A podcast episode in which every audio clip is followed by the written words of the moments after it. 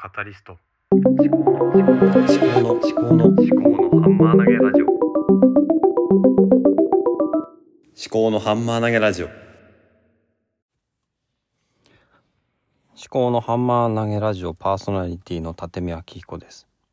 この番組は3児の父で理系出身事務職の私が鵜呑み猿真似せずに自分の頭で物事を噛み砕いて未来の自分に届けるというテーマでお送りしております今日はまあ、何の話をしようかなと思うんですけども先日ね私の長男5歳と一緒にこの幼稚園の遠足バス遠足に行ってきたのでちょっとそれを振り返って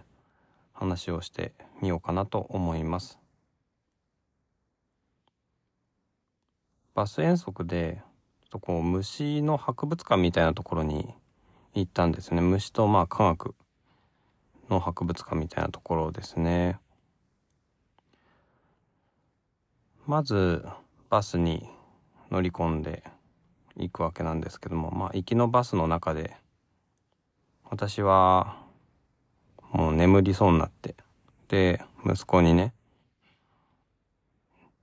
寝ないで」ってね言われて起きて「お父ちゃん疲れてんだよ」って行ったりしながらこうまあバスで行ってで到着をしていろんなまあ虫がいるわけですけども虫ってこう苦手な人と得意な人と結構分かれますよね。まあ私はどっちでもないそんなに得意でもないし超苦手っていうわけでもないっていう感じですね。私の妻なんかは芋虫とかすごく苦手でね自宅の畑とかにでっかい芋虫がいたりするともう悲鳴を上げてしまうようなそんな感じですよね。でうちの息子はもう虫どっちかっていうともう好きな方でいろんなつってもねまあ展示されているものっていうのは作り物とか映像ものとかだったりするんですけども最後にね、まあ、クワガタとかカブトムシとかあとちょっとこう細いヘビあとねまあマダガスカルゴキブリっていうまあゴキブリという名前はついてますけど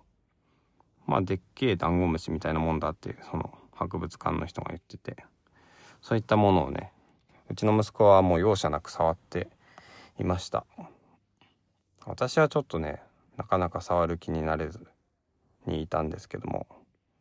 いやうちの子供すごいなっていう、まあ、うちの子供だけじゃなくて他の子供も結構ね触ってる子供いましたね。あとは何があったかな。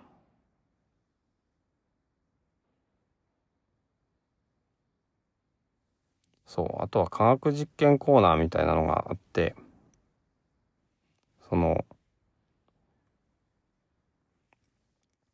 結構まあ割かしまあ50前後ぐらいの女性の方がこうショーみたいな形でねこの風の実験みたいなのをやってましたね。やっぱりその話し方がね本当に子供に向けて話をする楽しませるで大人も退屈しないようにねちょっとこう大人の事情みたいにこれは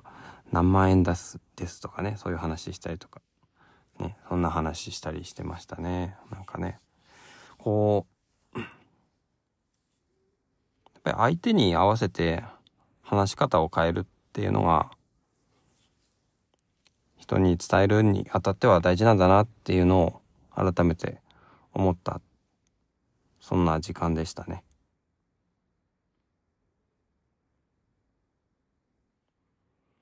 っぱり大人になるとね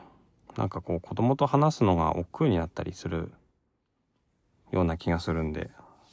この辺まあ私自身がね自分の子供とどう関わっていくかっていうのに対してもねちょっと考えなきゃいけないなって大人の都合で大人の喋り方で